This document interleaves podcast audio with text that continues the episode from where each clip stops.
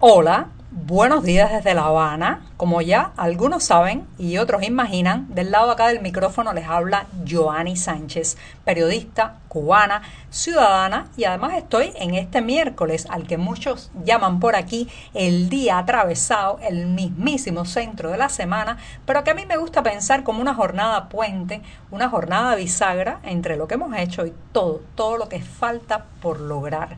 Así que voy a aprovechar que todavía está soleado, han anunciado un frente frío para esta tarde en la capital cubana, pero mientras tanto abriré de par en par la ventana 14 para asomarme y especialmente para invitarlos a todos ustedes a que se asomen junto a mí a los temas y las noticias más importantes de este 27 de enero de 2021 aquí en Cuba.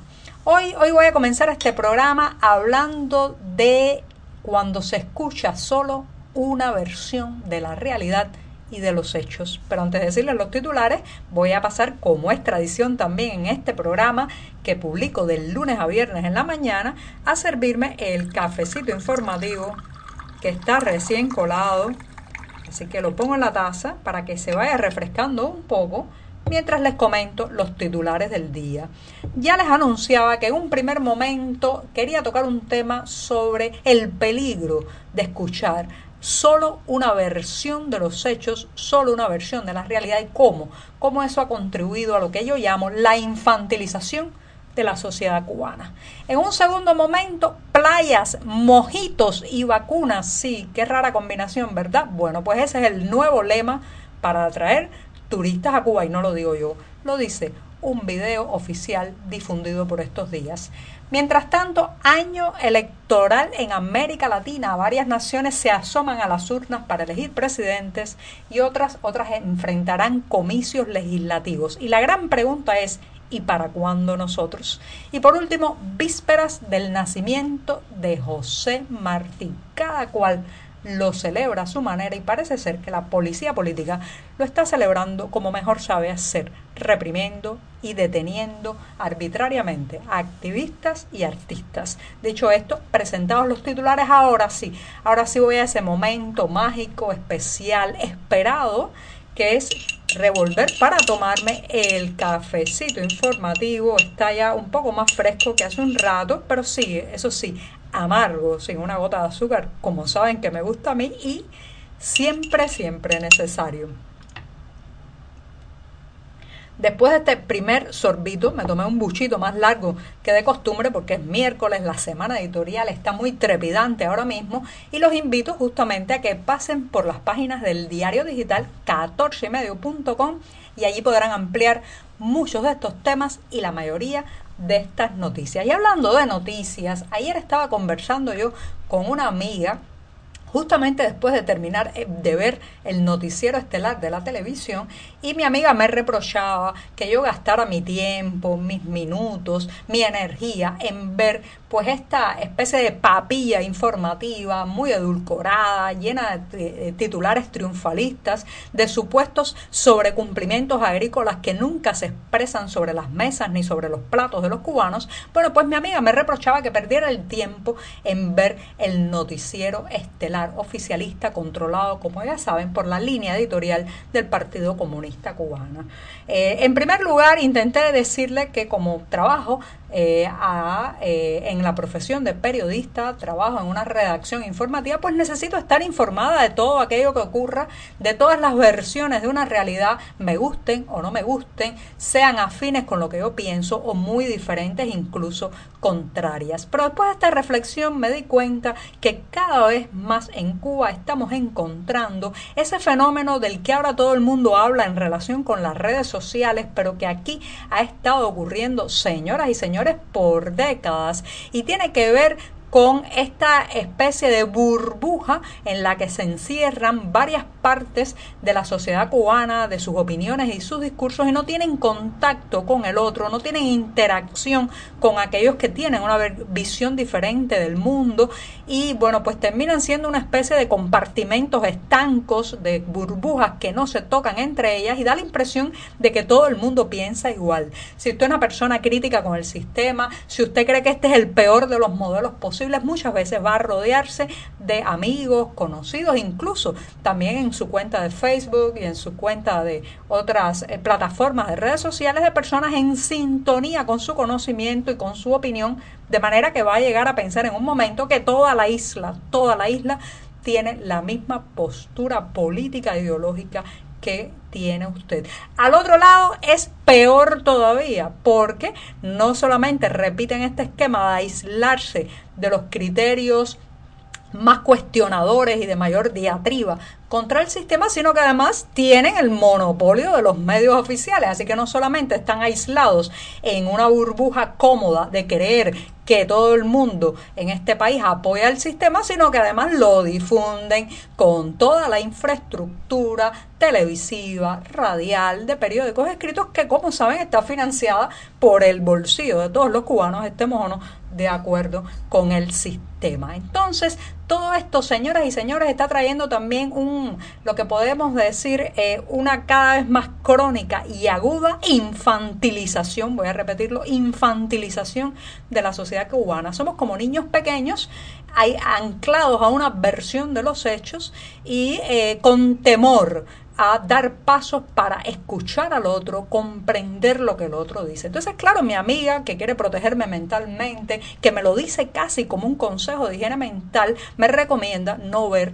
el noticiero estelar de la televisión cubana. Pero no solamente tengo que verlo por trabajo para hacer bien mi labor informativa, sino tengo que verlo porque quiero saber y estar en interacción con lo que dicen los otros. Mi verdad y mi realidad no puede conformarse con un solo lado, con una sola la porción, con un solo pedazo de la Cuba en que vivimos. Así que los insto a romper esas burbujas, a no comportarse como niños pequeños que solamente quieren, reitero, la papilla informativa que da una de las partes. Y bueno, sí, vea el noticiero, pero críticamente.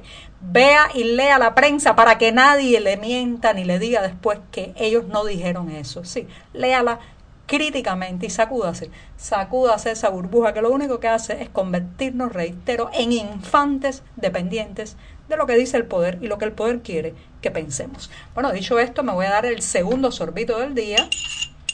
Ahora sí está más fresco el café. Sé que al otro lado muchos están tomándose ahora mismo una infusión, un té, un mate, algunos ya más atrevidos en otro uso horario, pues estarán tomando un vinito o una cerveza, pero yo tengo un cafecito amargo, amargo como me gusta a mí. Después de este segundo buchito de café del día, me voy con el nuevo eslogan eh, turístico para esta isla. Ustedes no me lo van a creer, pero búsquenlo, búsquenlo en las redes sociales. Hay un video y todo que se ha difundido eh, pues en internet también a través de la cadena Telesur.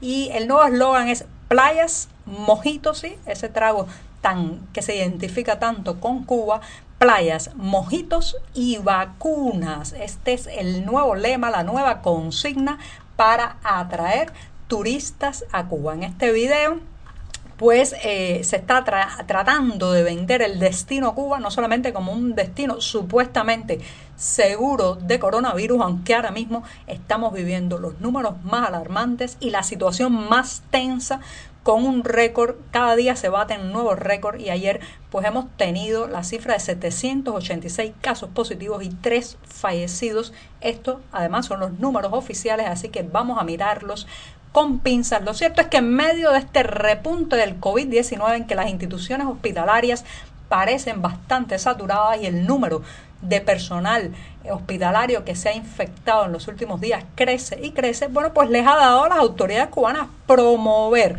el eh, destino Cuba con el em, eslogan playas Caribe, mojitos y vacuna. En un video, reitero, emitido por Telesur, el director del Instituto Finlay de La Habana, Vicente Pérez, invita a los turistas en inglés y en español a aprovechar su estancia en Cuba para vacunarse si así lo quieren. Señoras y señores, esto a mí me recuerda aquella funcionaria de turismo que al comienzo de la pandemia, con su cara muy fresca en los medios, eh, pues dijo que Cuba era un destino seguro y que vinieran para acá. Después, después tuvimos que pasar meses y meses con los aeropuertos cerrados porque no se pudo contener ni disminuir a tiempo la llegada del coronavirus a Cuba. Ahora creo que vamos por el mismo camino porque se está haciendo una búsqueda de turistas que vengan aquí a disfrutar playas, mojitos y vacunas sin tener todavía ni siquiera la vacuna terminada o lograda. Bueno, me voy rápidamente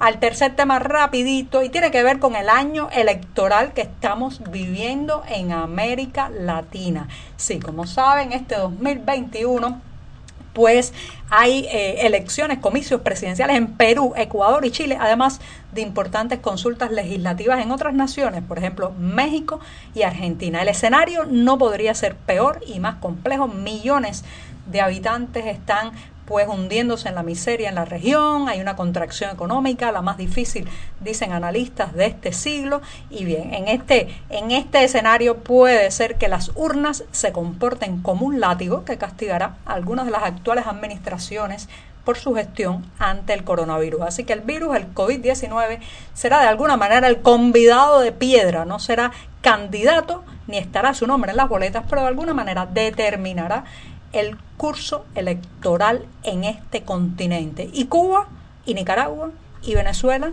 bien gracias. Cuando uno mira todo este entorno tan convulso desde el punto de vista electoral en otros países, bueno, pues le provoca a uno un intenso deseo, sí, de lanzarse a la incertidumbre de una votación, por problemática que parezca bienvenida a las elecciones, así sean complejas, reñidas, escandalosas, por lo menos por lo menos eligen esos ciudadanos. Y me voy rápidamente, mañana, ya saben, mañana eh, es un aniversario más del nacimiento de José Martí, el héroe nacional de Cuba, el apóstol que nació un 28 de enero de 1853. Cada uno que lo recuerde a su manera, con un poema, con una frase, con una actitud, con un acto, con un gesto. La policía política cubana ya ha empezado a recordarlo hoy. ¿Cómo? con lo que sabe hacer, reprimir y detener varios activistas que se dirigían en estos momentos hacia el Ministerio de Cultura en La Habana para recordar a José Martí, ya han sido interceptados, detenidos y también periodistas independientes que no pueden salir de su casa porque tienen un cerco policial, sí. Esa es la manera en que el régimen cubano recuerda a José Martí, el mismo que dijo eh, un país con todos y para el bien de todos y que ha terminado siendo realmente una nación para el bien de unos pocos. Y con esto me despido esta mañana, que ya saben, es jueves, mi día preferido de la semana. Muchas gracias.